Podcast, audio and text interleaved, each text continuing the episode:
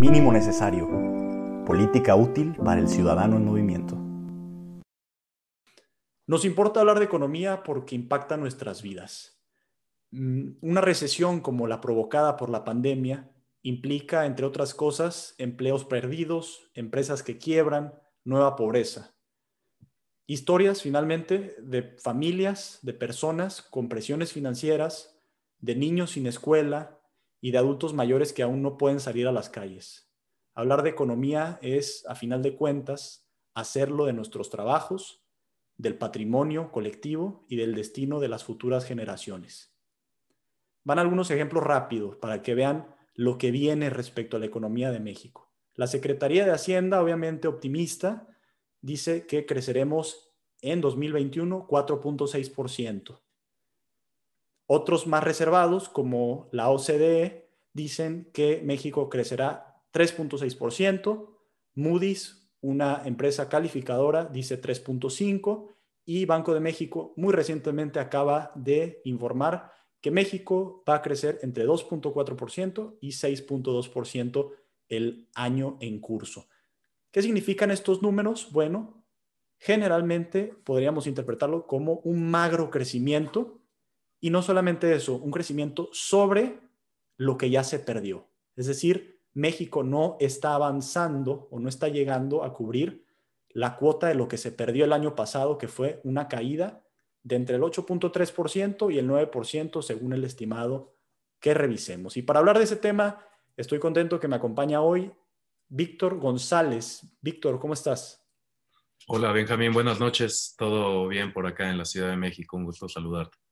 Bueno, les recuerdo nada más, Víctor es nuestro corresponsal normalmente en Argentina, actualmente está en Ciudad de México es licenciado en periodismo por eh, la Escuela Carlos Septién de Periodismo. Se dedica también al análisis de temas sociales, económicos, políticos, etcétera. Víctor, economía entonces. Eh, un preámbulo muy general. ¿Qué has visto de la economía eh, en México? ¿Qué pasó el año pasado? ¿En dónde estamos parados? Pues el caso de México en particular se vio ampliamente afectado por eh, el sector de empleo informal, ¿no? Que como bien sabrá nuestra audiencia, eh, en México gran cantidad de las personas, eh, tal vez más de la mitad del motor económico del país está dentro del sector informal. Muchos de ellos dentro del turismo, una de las industrias más golpeadas por la pandemia el año pasado. Y bueno, naturalmente esto repercutió en los hogares de los mexicanos y la inflación afortunadamente se ha mantenido más o menos a raya con una leve alza en el precio de los combustibles a inicios del año, pero eh, alimentos, combustibles y, otros productos han ido casi de manera generalizada, eh, fueron de manera casi generalizada a la baja en el transcurso del año pasado. Oye, y, un poco esto de visto desde fuera, ¿qué, percibías tú de México económicamente viviendo en Argentina, que también es un país que ha sido afectado notoriamente, ¿no? A través de, la pandemia. ¿Cómo, cómo lo leías? ¿Estábamos peor acá? Eh, ¿Se veía igual que allá? ¿Qué, qué notabas? Y mira, eh, en asuntos de políticas públicas sanitarias, el enfoque de los dos gobiernos, el argentino y el mexicano, fue eh, totalmente distinta. Eh, el gobierno argentino decidió cerrar las fronteras y frenar la actividad económica prácticamente de golpe. Eh, le recuerdo que Argentina en los últimos años ha experimentado una devaluación de la moneda de más del 300% y ah, ah, tiene una deuda gigantesca con el Fondo Monetario Internacional, 41 mil millones de dólares, si no me equivoco. Y bueno, todo esto cayó como un balde de agua fría. Entonces, frenar la economía en un país que ha sido tan vapuleado, eh, especialmente los bolsillos de la clase media han sido tan vapuleados, pues eh, en un principio eh, parecía sensato, pero transcurridos los ocho meses, la verdad es que la gente eh, sí comenzó, la, pobreza se incrementó, el poder adquisitivo disminuyó, la inflación sigue en sus niveles de años anteriores, un 46% anual, eh, estimo. Y bueno, en comparación con México, pues supongo que muchos argentinos y yo como residente allá, sí, em, si nos dieran a escoger, tal vez sí hubiéramos eh, eh, escogido eh, mantener nuestra actividad económica sin frenar por completo, ¿no? Entonces, desde Argentina, México sí se veía con, con, problemas en los asuntos de salud, pero las estadísticas se pueden manipular mucho dependiendo de cómo sean leídas, ¿no? Claro, y es importante mencionar esto y te lo pregunto justo porque nos ayuda como punto de comparación. Digo, ahorita vamos a entrar de lleno a, datos, pero estos datos no hay que olvidar, son historias, ¿no? Historias de personas que han dejado de percibir ingresos, historias de personas que están a lo mejor pasando momentos difíciles, personas también que no han sentido la pandemia para nada, ¿no? No han sentido la, no la han sentido no digo para nada en términos de salud, sino en términos de su bolsillo. Es decir, eh, siguieron con su trabajo, percibiendo los mismos salarios, etcétera. Y parece que esas diferencias fueron muy marcadas en México según la clase social. Mencionadas ahorita en Argentina, justamente que hubo un resentimiento directo de la clase media. Parece que en México es el mismo caso, pero por eso te pregunté, porque creo que necesitamos a veces tener ese punto de comparación para decir, bueno, parece que las cosas están mal, híjole, esto no, espero no suene mal, pero, pero, pero hay otros que la están pasando todavía peor, ¿no? Claro. Sí, eh, sí, te digo, es, es una situación compleja, eh, eh, especialmente pues estando como tomador de decisiones, de que sería lo más conveniente si irse por la vía de la salud pública o irse por la vía de rescatar la economía, ¿no? Entonces, esa dicotomía se presentó en varios momentos acá en Argentina y el presidente Alberto Fernández siempre se inclinó por el lado de la salud pública. Aunque al final del día, pues eh, las muertes por millón de habitantes siguen siendo unas de las más altas del mundo. Entonces, pareciera que a pesar de que se llevaron las políticas en México y en Argentina de manera muy distinta, al menos en un principio, el resultado fue más o menos similar. Entonces, esto sí te hace realmente cuestionarte qué tan, eh, qué tan fácil es para, para, países con las condiciones demográficas como la de Argentina y México, que reciben un flujo de personas constante, que tienen eh, varios países limítrofes, eh, bueno, en el caso de Argentina, ¿no? Y es difícil contener una enfermedad cuando tienes eh, esas condiciones, ¿no? Eh, si nos ponemos a revisar, creo que no es ninguna coincidencia que las islas, Corea, eh, Nueva Zelanda, Australia, hayan sido casos en donde esta contención de la pandemia en el aspecto de la salud pública ha sido más, más fácil de controlar. ¿no?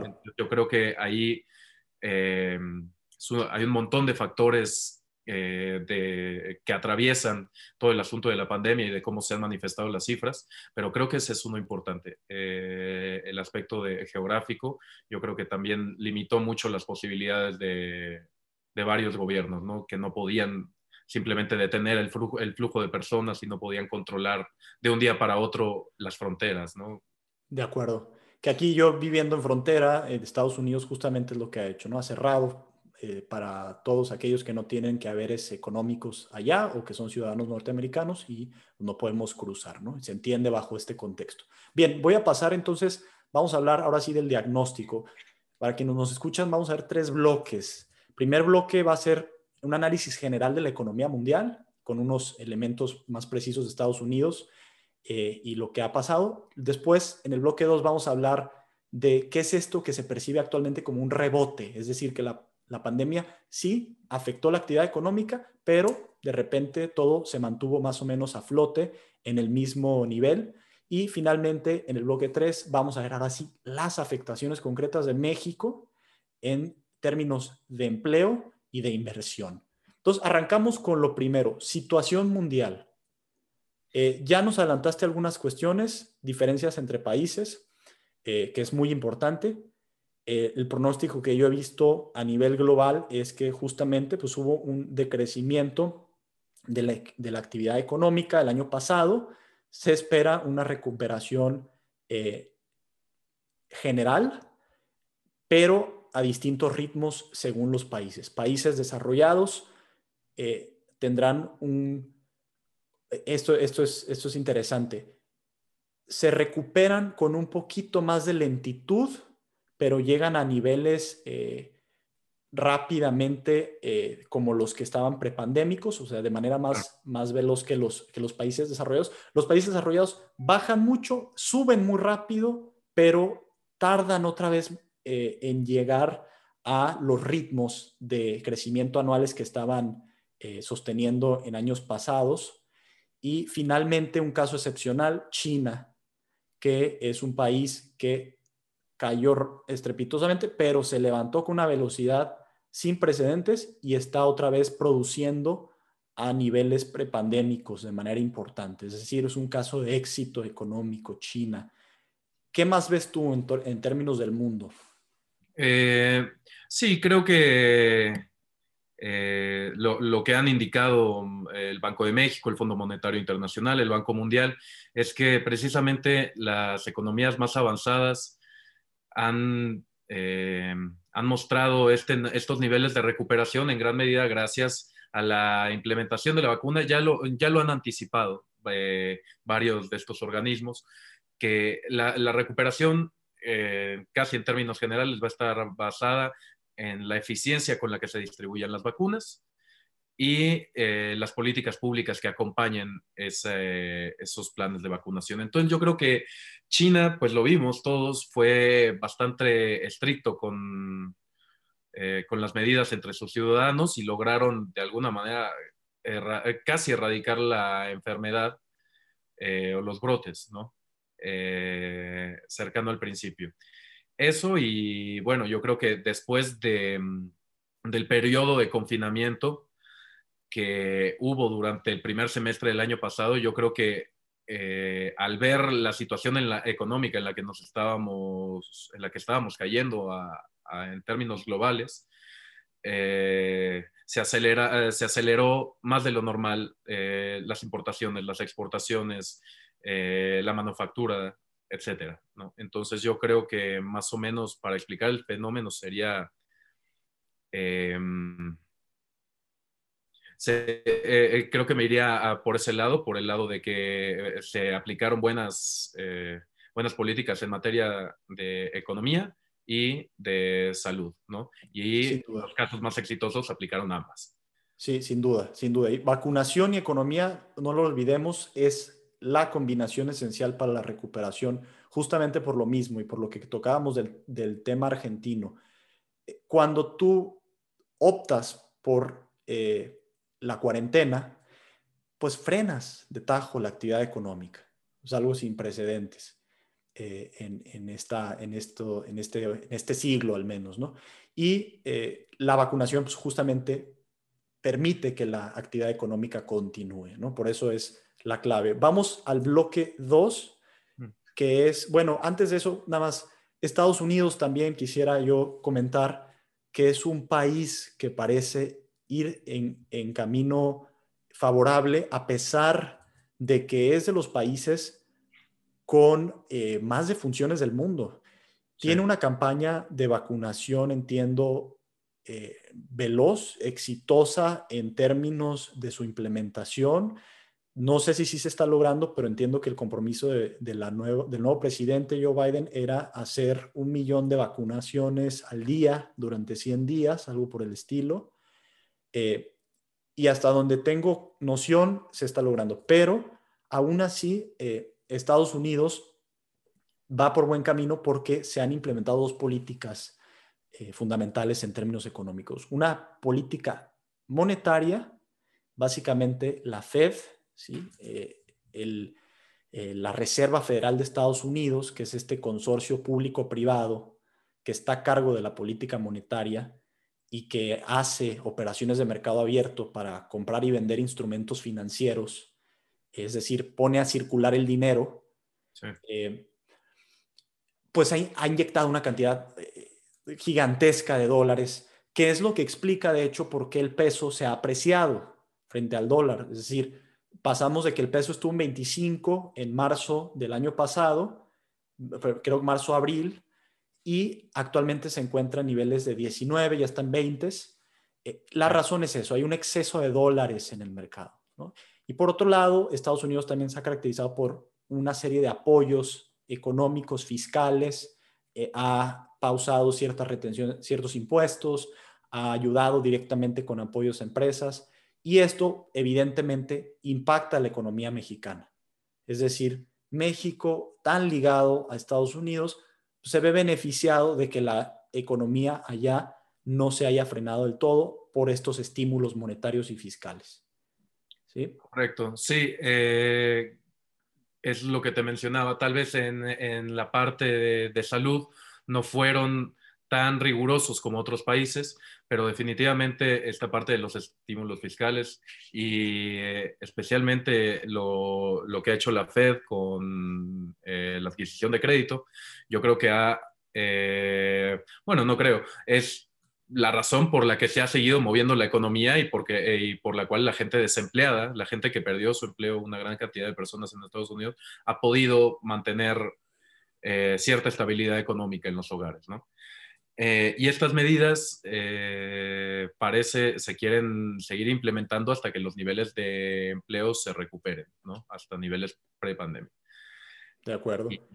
Entonces, eh, de hecho, pues eso es lo que queríamos comentar en el bloque 2. A manera de, de sumario, de resumen, entonces, el rebote en México, esto que percibimos como un rebote, es decir, que la economía mexicana empezó a crecer otra vez, la actividad no se ha frenado, etcétera, ha sucedido en gran medida por esta locomotora externa que conduce la Fed. ¿Sí? Y estas tasas de interés tan, bajas que ha puesto, de manera que pedir dinero prestado es relativamente barato, ¿sí? Lo cual ha mantenido el consumo, ¿sí? Ha, mantenido el pago de créditos y un cierto nivel de desempleo en Estados Unidos. Eh, al ser el mayor socio comercial de México, los efectos de esta política son paralelos para ambos países, ¿sí? especialmente para la industria exportadora, que es una industria muy importante en México, que envía sus productos a consumidores americanos y en ese sentido, eh, pues no, no se han visto eh, tan afectados. ¿Qué pasará cuando se paren estos estímulos en Estados Unidos? Pues no lo sabemos, ¿no? Es algo que puede tomar dos caminos. Por un lado, la vía de que en efecto entremos a una recesión importante porque no va a haber esa disponibilidad y se va a frenar el consumo, o la apuesta, que es lo segundo, el mercado va a regresar a sus niveles prepandémicos y eh, gradualmente este, pues, se, irá, se irá reduciendo el flujo y la economía seguirá dentro de los márgenes de sanidad. Eh, bien, entonces ahora vamos a bloque 3, que es qué ha pasado en México, ya efectos concretos de pandemia. ¿Qué te parece si empezamos con empleo, Víctor? Eh, pues sí, en el caso de México, eh, el, el, IMSS eh, anticipó desde el año pasado que el 2020 fue la peor crisis laboral desde 1995. Se estima que por lo menos 647 mil personas perdieron su trabajo en lo que transcurrió del año pasado. Y bueno, eh, los más golpeados, como ya lo habíamos dicho, fueron claramente los servicios. Eh, disminuyeron un 9.4%. La industria extractiva de minerales eh, disminuyó 6.6% y la de la construcción también se disminuyó un 5% aproximadamente. Entonces, bueno, esos... Eh, eh, esos Una de las más golpeadas también es turismo, ¿no? Obviamente turismo no ha... claro, con lo, claro, con el sector de servicios está ahí incluido turismo. Ok. Eh, y sí, bueno, era natural que en una pandemia en donde se limitan los viajes, etcétera, pues ocurriera esto. Creo que ahí eh, el error eh, eh, que, venimos arrastrando desde hace varias décadas es confiar y hacer que nuestra fuerza laboral dependa de este sector, ¿no? en lugar de proveer otro tipo de servicios o productos como, como la industria, que ahora es la que más, más rápida recuperación tendrá, siempre hemos confiado y dependido del sector turístico. creo que en gran medida puede tener con la comodidad de los empleadores que muchas veces toman empleados de manera esporádica durante un periodo vacacional y mantienen a todo, todo en negro, ¿no? Entonces creo que ha sido una dinámica laboral eh, que se ha casi institucionalizado en México, pero que nos ha traído este tipo de efectos, ¿no? Que no es, eh, no es un sector que eh, resista este tipo de golpes y de cambios. De acuerdo. Yo nada más ahí voy a agregar en desempleo algunos elementos importantes también, que aumentó notablemente lo que se llama la tasa de subocupación, que mide cuántas personas trabajan menos horas de las que desean trabajar. Y esa, ese aumento es notablemente mayor que el desempleo mismo. Entonces, mucha gente no perdió su empleo, pero sí tuvo que reducir las horas que trabaja y en consecuencia disminuyó su, su ingreso. También otra cosa, diferenciar, así como lo hicimos entre países, algunos países más afectados que otros, también unas empresas han sido más afectadas que las otras. Y ya lo adelantabas, Víctor, decías que las informales, que representan más del 50%, pues fueron las que fueron más golpeadas, ¿sí? Es decir, son empresas eh, que no tienen estructuras corporativas, que no tienen eh, eh, empleados con, con protocolos y procesos bien establecidos, que no pagan impuestos, que eh, dependen de la actividad muchas veces en la calle, todo esto se frenó. Y no solo las informales, también las empresas chicas y sobre todo aquellas empresas que dependen de la afluencia de personas como las de servicios. ¿no? Entonces, con todo lo que tenemos, digamos, a pesar de que sabemos que aumentó el desempleo y tenemos un número, 650 mil puestos eh, se han perdido, y que además tenemos eh, una tasa de subocupación pues muy, mucho más alta que la de años pasados, eh, no podemos estar totalmente seguros porque INEGI ha recopilado solo información vía telefónica desde marzo, lo cual, digamos, existen muchos procesos estadísticos, etcétera, para evitar perder ese sesgo, pero creo yo, y aquí es donde sí voy a necesitar tu apoyo, Víctor, que, que me, nos comentes, eh, el tema de datos de este gobierno. Eh, entiendo que, habría eh, razones o razones válidas para sospechar que los datos no son totalmente eh, fidedignos, quitando el hecho de que obviamente INEGI es una institución confiable, ¿no? Y que en teoría no, no responde a cambios partidistas, pero creo que por ahí tendrás algunos ejemplos de otros datos o información que no se ha caracterizado por ser transparente necesariamente. Eh, pues sí, siempre estarán eh, estos organismos que se han manifestado como casi en oposición a este gobierno, eh, el Instituto Mexicano de la Competitividad, Mexicanos contra la Corrupción y la Impunidad. no tengo específicamente los datos que, que, otras, que otras instituciones o organizaciones han arrojado sobre esto. Pero bueno, creo que sí, eh, no solo en el gobierno mexicano, yo creo que en cualquier gobierno se va a tratar de aminorar un poco eh, los números y hacerlos jugar un poco a su favor, ¿no? sí, te, eh, agarré, te agarré a bote pronto, no te preocupes, pero yo lo quería, lo quería saber de todas maneras y lo quería mencionar porque el, el hecho es que eh, lo que sí sabemos que en, términos de, en términos de contagio, de contagios que hay en el país, pues esa fue una discusión amplísima durante varios meses, que el gobierno estaba eh, teniendo un sesgo notablemente hacia la baja de los contagios y de funciones. Incluso algunos eh, hicieron un estimado de que el número en realidad era tres veces mayor de lo que se reportaba.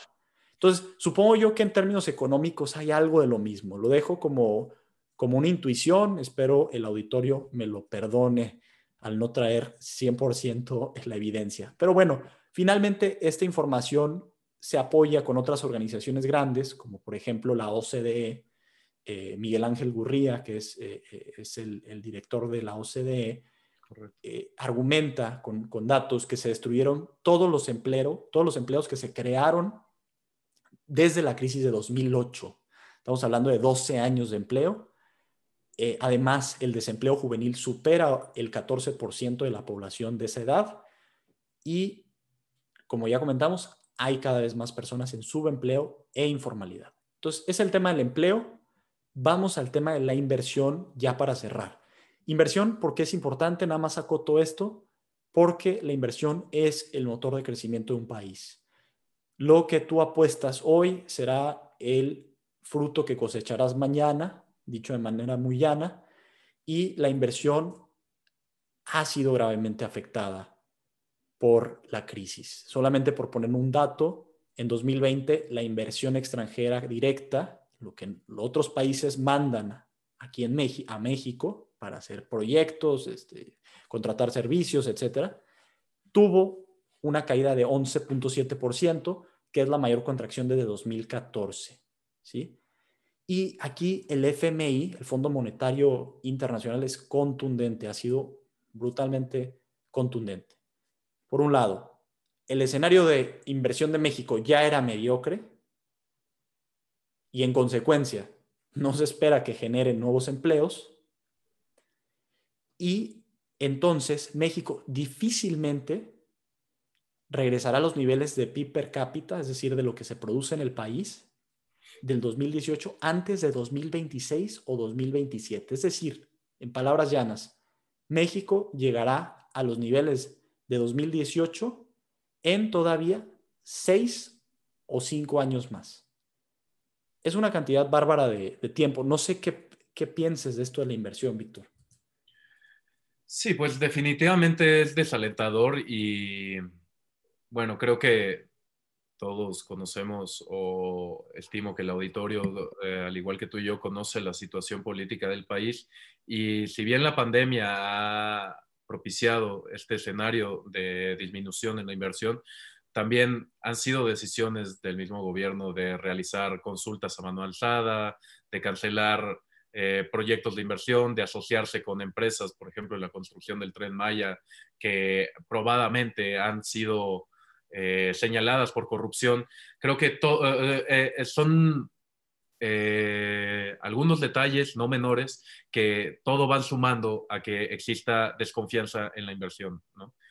Eh, yo creo que también al ser, volvemos a lo mismo, al ser México un país con una industria turística tan prominente, también pues eso frenó la inversión de mucha gente que sabe que no va, tampoco se va a regresar al turismo sino hasta que probablemente la vacunación se haga casi de manera generalizada en todo el planeta. Y para eso, pues faltan también varios años, ahí mm, especialmente en los países, en las economías subdesarrolladas y en los países con menos infraestructura en materia de salud, pues esto va a tomar mucho tiempo y hasta que no se abran las fronteras y se retomen los vuelos y esta actividad turística como los niveles previos, yo creo que también va a estar frenada esta parte eh, de inversión en todo lo que es la zona costera, la zona de la Riviera en el país. de eh, acuerdo. ¿Qué pasará antes? Esa es la pregunta. ¿Qué pasará antes? ¿Se va a reinventar el turismo o regresaremos a la normalidad de antes? Quién sabe, la podemos dejar al aire, ¿no? Por lo pronto va, a promoverse mucho el turismo interno. Eh, y sí, dependerá todo esto de que se quieren implementar pasaportes eh, de vacunación, eh, que vas a necesitar tener todo en regla y al día para poder transitar por otros países. Eh, yo creo que sí se va a implementar, ya se está implementando en algunos países y yo creo que va a depender de cómo se aplique eso, que pues lleguemos, lleguemos al turismo más o menos como lo conocíamos antes, pero sí definitivamente cambió para siempre.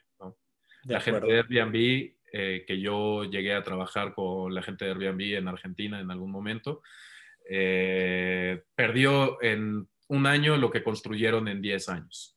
Entonces, eh, y le apuestan justamente a recuperarse a través de esto, del movimiento del turismo interno. De acuerdo. a ver cómo, a ver cómo, cómo va eso. Eh, finalmente, yo quiero ya nada más cerrar con un tono un poquito más esperanzador.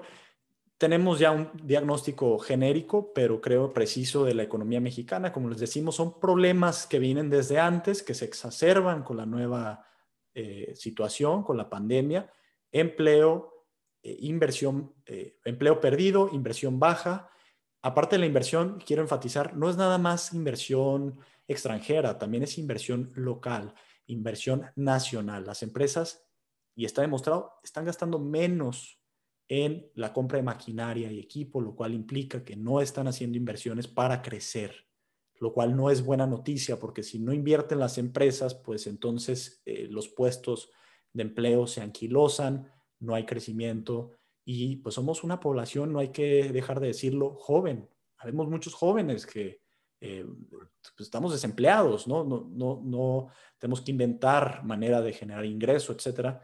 Esto no reclamo, es simplemente la situación que nos, toca vivir eh, y hay que hacer lo mejor posible con lo que hay. El último tono esperanzador con el que yo quiero cerrar es qué podríamos hacer por la pandemia. ¿no? Eh, entonces, tú ya tocaste un punto que creo es esencial repetir, campaña de vacunación. ¿Alguna lectura de cómo va en México hasta hoy la campaña de vacunación? Pues eh, me da la impresión de que por lo menos lo que yo he visto aquí dentro de la Ciudad de México, en este corto periodo que he estado acá, me da la impresión de que se está avanzando bien. Eh, no tengo una noción, no tengo un cuadro comparativo de eh, cuántas personas en, en economías similares a las de México, cuántas personas se están vacunando al día, pero yo por lo que por lo que he visto, por lo menos la atención al personal médico, mi hermana es parte del personal médico, ella ya se vacunó, eh, parece que aquí en, esta alcaldía va a comenzar la vacunación la siguiente semana. Entonces, eh, me, da, eh, me da la impresión de que el gobierno, por lo menos aquí en la Ciudad de México, sí se está ocupando y sí podrían llegar a cumplir con las metas que se propusieron, por lo menos de vacunar a toda la población de adultos mayores antes de que finalice el año. Ok, yo matizo acá mi percepción desde la frontera, donde he visto un desempeño mucho más lento, eh, poco claro en términos de las fechas para vacunar a los adultos mayores y eh, también, evidentemente, algo que no hay que dejar de ver, cierto uso electoral del uso de vacunas. Vamos a dejarlo ahí. Últimas dos cosas que agrego yo, ¿qué se puede hacer? También, además de vacunar a la población, pues se debieron haber tomado ciertas medidas económicas eh, fuertes para eh, ayudar que el flujo del país siguiera. Una de las que pudo haberse utilizado es que es una situación compleja, hay que decirlo. México recauda un porcentaje de su PIB en términos de impuestos relativamente bajo contra otros países con economías grandes.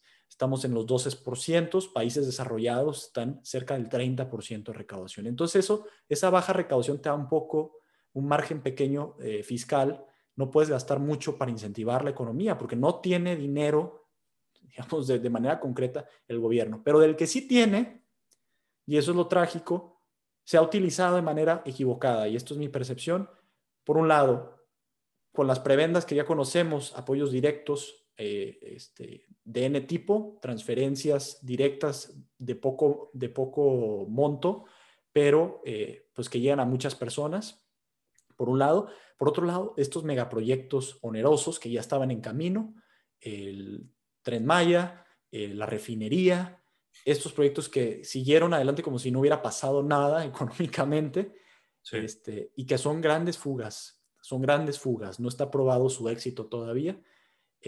Y bueno, finalmente un uso tibio de la política económica monetaria y de la política fiscal, que sí podía haberse usado.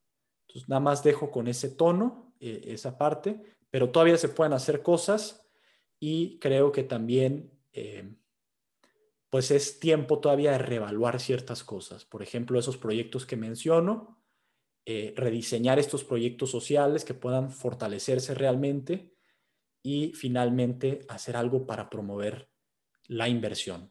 La inversión, que sí hay condiciones geopolíticas interesantes para que México se vuelva otra vez un centro de inversión extranjera. Por ejemplo, el hecho de que China eh, ya mostró que puede ser eh, un poco, poco confiable en términos de logística cuando hay una irrupción de este tipo. Y entonces quizá las empresas norteamericanas, norteamericanas prefieran mantener la inversión en México, que está más cerca que eh, finalmente los países asiáticos. Claro, al final del día también, perdón, Benjamín, al final del día también México, eh, además de esto que mencionas de la cercanía, pues no es una, no representa una amenaza comercial para Estados Unidos, mientras que especialmente China, pues sí han tenido ya, bueno, especialmente con Donald Trump, pasaron por toda esta batalla comercial de aranceles y de incrementos constantes, ¿no? Eh, pero bueno, yo creo que sí, efectivamente, esa, e, esa puede ser una gran oportunidad para México, reafianzar eh, la sociedad comercial con Estados Unidos. Y ah, México tiene todas las ventajas geográficas, ¿no? Simplemente eh, es este, estas medidas que mencionas y este gasto discrecional han, generado, han hecho crecer la desconfianza, pero yo creo que sí se puede recuperar eh, en la medida, pues también en la que los estados que más se dedican a la industria y a la manufactura empiecen a implementar estas medidas, aunque tengan que ir en contra tal vez del gobierno federal. De acuerdo. Bueno, pues hasta aquí lo dejamos. Muchas gracias, Víctor. Esto fue lo mínimo necesario sobre lo que está sucediendo con la economía del país, lo que sucedió en 2020 y un poco de hacia dónde nos dirigimos en 2021. Muchas gracias por sintonizarnos. Recuerden, estamos en la página de internet mínimoNecesario.com.mx. Allí podrán encontrar textos complementarios con esto. Y les recordamos nuestro objetivo que es subirle el nivel al debate público de manera honesta, de manera hasta donde se puede, moderada, eh, no diría neutra, pero sí eh, bien sustentada. Muchas gracias y hasta la próxima.